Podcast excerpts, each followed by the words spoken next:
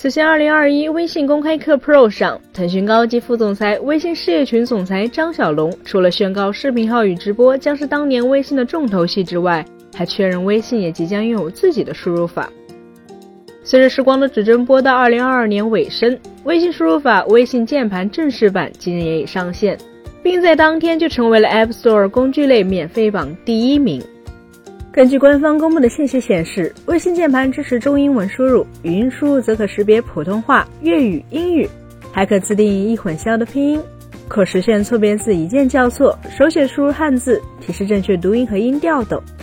此外，微信键盘还拥有与微信极为出色的联动能力，例如在微信聊天框中即可直接通过微信键盘搜索并发送表情包。当然，微信一贯小而美，与微信键盘也毫无关联。即便是缺少诸如自定义皮肤、颜文字等功能后，微信键盘这款 App 的 iOS 版依然有着二百二十六兆的体积，远超其他第三方输入法。不过，在如今智能手机存储空间动辄上百 G 的情况下，微信键盘体积略大并不是什么问题。而用户更加关心的，微是微信键盘究竟做到了当初张小龙宣称的隐私保护能力吗？据了解，微信键盘在首次安装使用时将默认设置为隐私保护模式。在这一模式下，用户输入的内容并不会被上传至服务器，而是仅在本地储存，以提供基础的输入功能。即使用户需要开启拼写 Plus 功能，这款 App 需要用到的权限也只会是将部分输入数据上传至云端，并且官方也强调这个功能并不会储存用户上传的信息。甚至于，微信键盘在隐私政策页面开头就写道：“你无需注册和登录用户账号即可直接使用本软件。基于功能所需，我们将收集你的系统信息、部分输入内容等信息，但我们不会利用该部分信息识别、还原和关联你的身份。这或许会成为不少用户选择微信键盘的一个重要理由。毕竟，国内互联网行业中，输入法一直以来都是用户信息泄露的高发区。”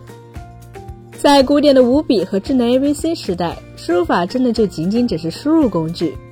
但随着2006年6月搜狗输入法的上线，中文输入法也就来到了新的阶段。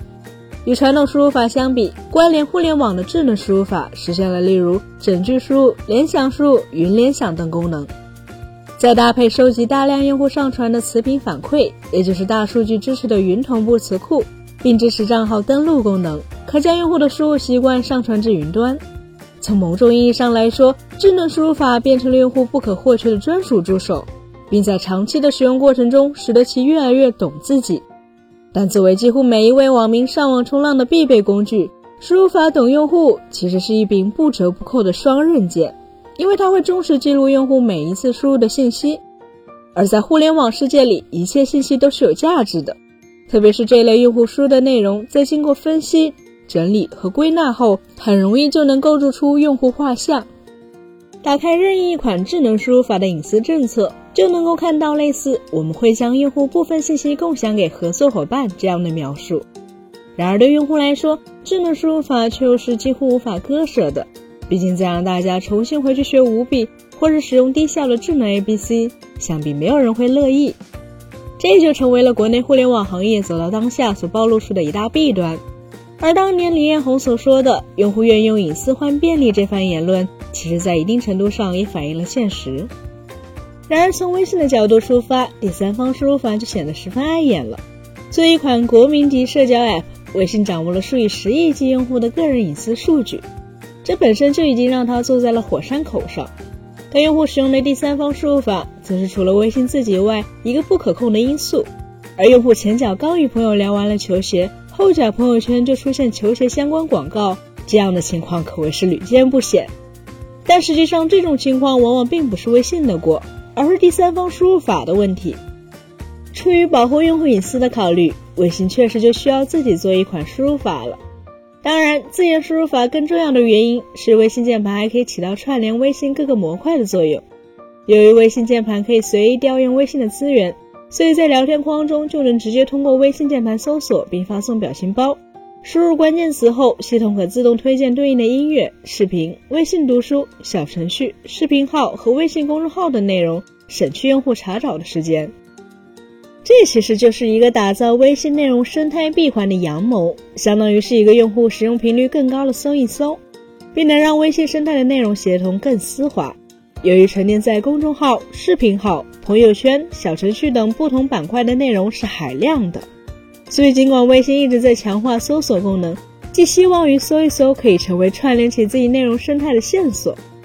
但毕竟搜索是一个主动行为，需要用户的主观能动性。而微信键盘推荐相关内容的优势，就在于能够将用户主动搜索行为巧妙融入到日常的聊天过程中。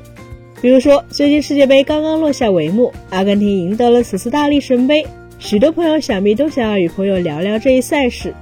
此时，在微信键盘里基于用户输入的关键词推荐梅西进球集锦等视频号内容，就会显得格外顺理成章，还能让视频号从抖音手中分一块世界杯的流量蛋糕。但微信键盘也有着属于自己的难题，那就是商业化。其实工具类 App 的商业化一直都是互联网行业可谓最难啃的骨头。